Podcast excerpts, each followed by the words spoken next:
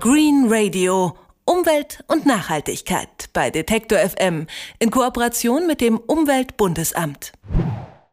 Ein nuklearer Reaktor explodiert und radioaktive Strahlung tritt aus. Die Atomkatastrophe von Tschernobyl gilt als der größte Nuklearunfall der Menschheit. Die Weltgesundheitsorganisation geht davon aus, dass sie indirekt und direkt insgesamt 8000 Menschen das Leben gekostet hat. Am 26. April, am kommenden Dienstag, jährt sich die Katastrophe zum 30. Mal und erst im März haben wir auch den Opfern des Unglücks von Fukushima gedacht. Dort ist es vor fünf Jahren in einem Atomkraftwerk zur Kernschmelze gekommen. In der Folge hat die deutsche Bundesregierung den Atomausstieg beschlossen und die Energiewende eingeleitet. Inwieweit Deutschland sich inzwischen von der Kernenergie verabschiedet hat, das will ich jetzt Tobias Münchmeier fragen. Er ist Nuklearexperte bei der Umweltschutzorganisation Greenpeace. Guten Tag, Herr Münchmeier. Guten Tag. Trotz Atomausstiegs laufen in Deutschland aktuell ja noch acht Reaktoren. Woran liegt denn das? Das liegt daran, dass man im Jahr 2011 unter dem Druck der Öffentlichkeit und der Menschen in Deutschland einen richtigen Schritt gemacht hat Richtung beschleunigten Atomausstieg. Aber man kann auch sagen, er hätte noch deutlicher ausfallen können, dieser Schritt. Wir hatten damals vorgerechnet, dass man bis 2015 sicher aussteigen könne. Jetzt hat man sich geeinigt auf das Jahr 2022.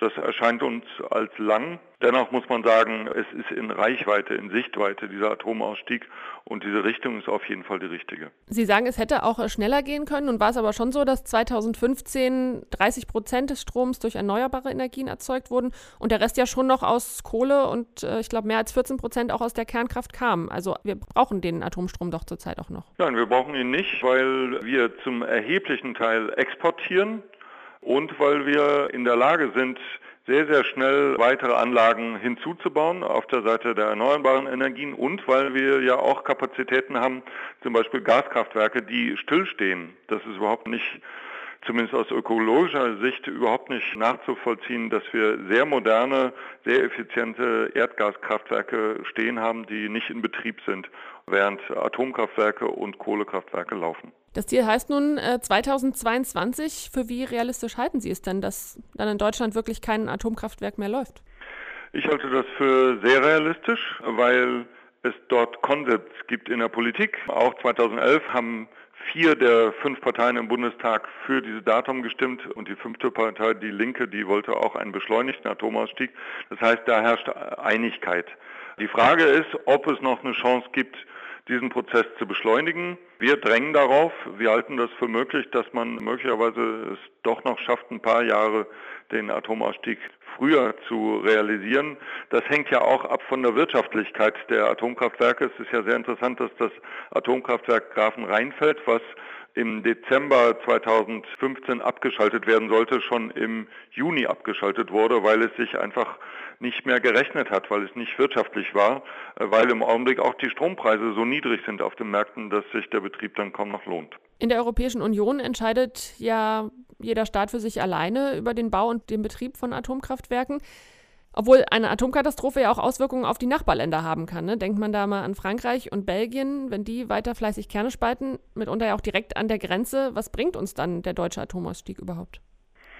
Der bringt uns sehr viel. Wenn man sich vorstellt, ein Atomunfall, ein schwerer Unfall in Biblis zum Beispiel, würde bedeuten, ein riesiges Territorium mitten in Deutschland wäre auf Hunderte, auf Tausende von Jahren sozusagen unbetretbar diese Risiken an den Grenzen zu haben, ist auch nicht akzeptabel, nicht hinnehmbar. Wir fordern auch die Bundesregierung auf, aktiver zu sein, deutlicher mit den Regierungen von Frankreich, von Belgien, der Schweiz und von Tschechien, das sind, glaube ich, die vier da entscheidenden Länder, deutlicher zu werden und darauf zu dringen, möglichst bald diese Kraftwerke auch stillzulegen. Aber dennoch ist es natürlich ein riesiger Fortschritt, weil man im eigenen Land vorangeht und damit eben ganze Regionen sozusagen sichert. Die sind eben jetzt nicht mehr unmittelbar von einem Kernschmelzunfall bedroht. Wir haben schon gesagt, einige Reaktoren laufen noch, aber es sind ja auch einige Atommeiler seit 2011 bereits vom Netz gegangen. Was passiert denn jetzt mit diesen Kraftwerken?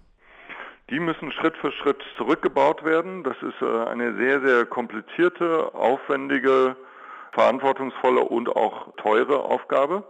Und deswegen ist es auch wichtig, dass nuklearer Sachverstand in Deutschland verbleibt. Wir brauchen äh, Ingenieure, die sich auskennen, noch über viele Jahre, damit dieser Prozess abgeschlossen werden kann, damit die Kraftwerke zurückgebaut werden können, damit der Atommüll dann zwischengelagert werden kann und irgendwann irgendwo dann ja auch entgelagert werden kann. Das heißt, leider, leider ist 2022 dann nicht Schluss mit dem Kapitel Atomkraft, sondern äh, das wird uns noch über Jahrzehnte und Jahrhunderte begleiten. Und das wird uns auch eine ganze Menge Geld kosten. Das wird uns sehr viel Geld kosten. Das ist ja eine der Betrügereien, denen wir ausgesetzt sind von Seiten der vier großen Atomkonzerne, dass man eben immer suggeriert hat, man hätte das unter Kontrolle, man hätte Rückstellungen gebildet, um diese Kosten zu tragen.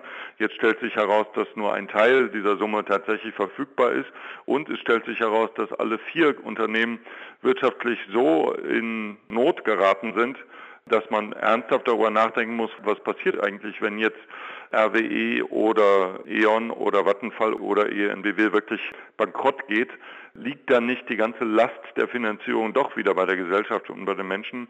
Ein solches Szenario ist nicht auszuschließen. Wir haben gerade schon äh, den radioaktiven Müll angesprochen, der uns ja auch noch lange beschäftigen wird.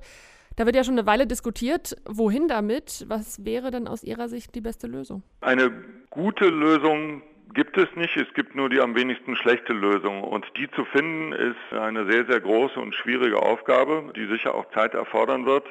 Das bedeutet für uns, wir haben da vor drei Jahren einen sehr detaillierten Vorschlag ausgearbeitet, dass man erst einmal innehält und aufarbeitet, was bei den verschiedenen Versuchen oder angeblichen Versuchen einer Endlagersuche alles schiefgegangen ist dass man auch sich anguckt, welche Institutionen haben da mit welchen Interessen welches falsche Spiel gespielt um dann auf einer neuen Grundlage einen Neuanfang zu probieren. Und zu diesem Neuanfang würde nach unserem Verständnis dazugehören, den Standort Gorleben von vornherein auszuschließen.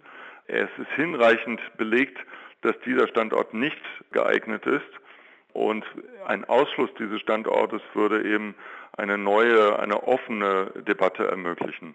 Mit diesem Standort im Spiel geht es dann immer nur um dieses Pro- oder Contra-Gorleben. Das vergiftet eine wirklich ernsthaft geführte Debatte. Wohin mit dem Atommüll? Diese Frage ist noch ungeklärt, 30 Jahre nach dem Atomunglück in Tschernobyl. Über den Abschied von der Atomenergie in Deutschland habe ich mit Tobias Münchmeier gesprochen. Er ist Nuklearexperte bei der Umweltschutzorganisation Greenpeace. Vielen Dank für diese Einschätzung, Herr Münchmeier. Danke Ihnen. Green Radio.